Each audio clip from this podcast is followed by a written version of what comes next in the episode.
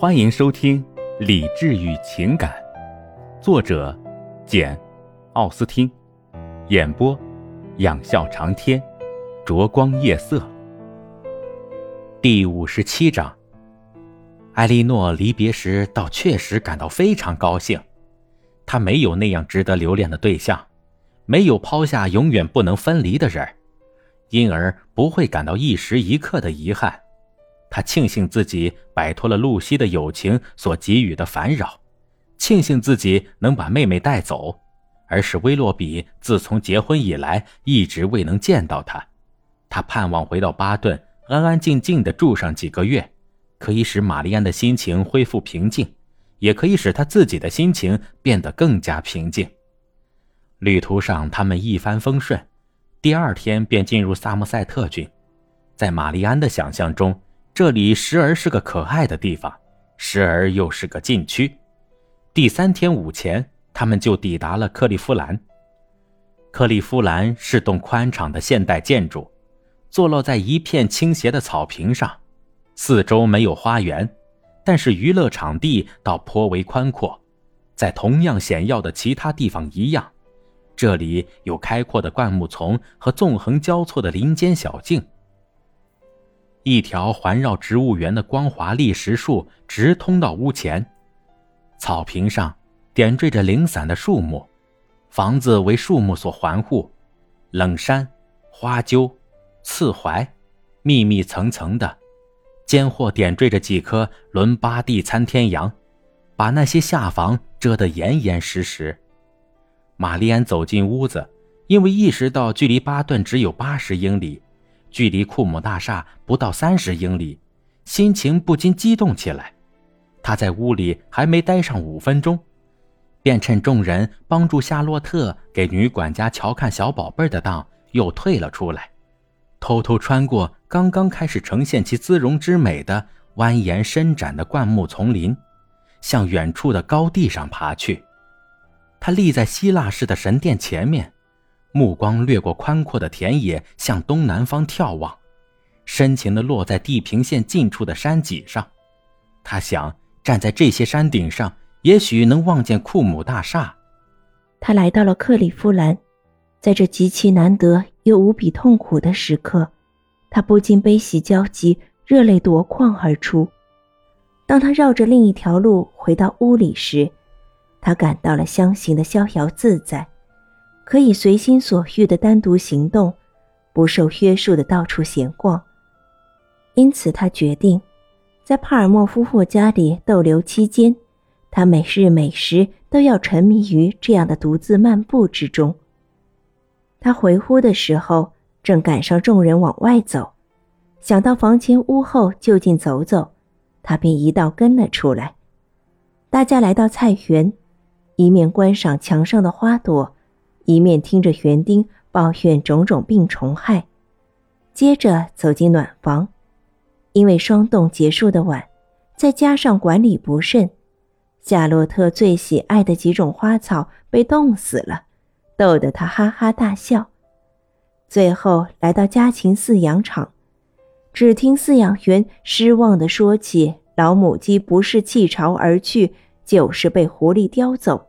一窝小鸡本来很有希望，不想纷纷死光。于是夏洛特又发现了新的笑料。就这样，上午余下的时间很快便消磨过去了。整个上午，天气晴朗而干燥。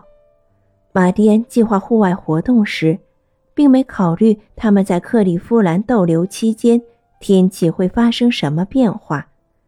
因此，他万万没有料到，晚饭后一场连绵大雨竟然使他再也出不去了。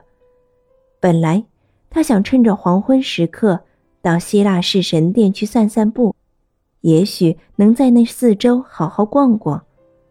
如果天气仅仅是寒冷潮湿一些，那还不至于阻挡得住他。但是，这样的连绵大雨，即使是他。也不会当做干燥适宜的好天气而去散步的。他们伙伴不多，平平静静地消磨着时光。帕尔默夫人抱着孩子，詹宁斯太太在织地毯，他们谈论着留在城里的朋友，猜想米德尔顿夫人有何交际应酬，帕尔默先生和布兰登上校当晚是否能赶过雷丁。艾莉诺虽然对此毫不关心，却也跟着他们一起谈论。马蒂安不管到了谁家，不管主人们如何防止，总有本事找到书房，不久就捞来了一本书。帕尔默夫人素性和悦，待人友好，不可能使客人们感到不受欢迎。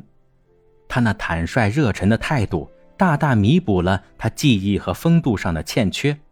这种欠缺往往使他有失风雅。他的和蔼可亲被那张漂亮的面孔一衬托，显得非常迷人。他的缺陷虽说很明显，但并不令人厌恶，因为他并不自负。除了他的笑声之外，别的东西艾莉诺都能宽容。第二天，两位绅士终于到达了，赶上了一顿很迟的晚餐。屋里一下子增加了两个人，着实令人高兴。他们带来的趣事乐闻为大家的谈话增添光彩。本来整整下了一上午的雨，大家的谈话兴致已经变得十分低落。艾莉诺以前很少见到帕尔默先生，而就在那不多的接触中，她发现他对他妹妹和他自己的态度变化莫测。不知道他到了自己家里会如何对待他们。不过，他发现，他对所有的客人都非常斯文，只是偶尔对他妻子和岳母有点粗野。